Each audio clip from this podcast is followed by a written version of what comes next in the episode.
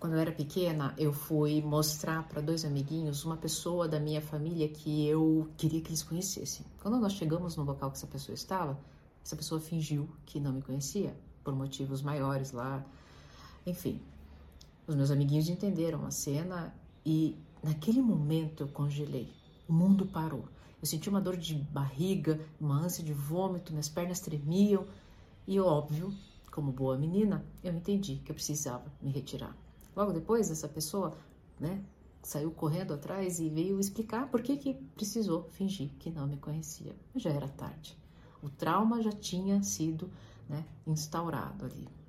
Toda vez agora que uma pessoa vira as costas para mim, não responde uma mensagem, o que, que acontece comigo?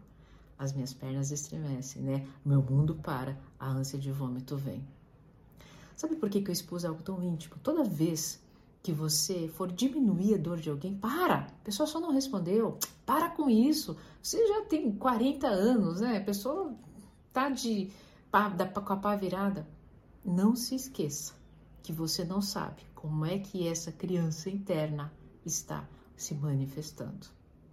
A única coisa que você pode dizer é o seguinte: eu não tenho noção do que você está sentindo, mas eu estou aqui para o que der e vier. Esse vídeo fez sentido para você?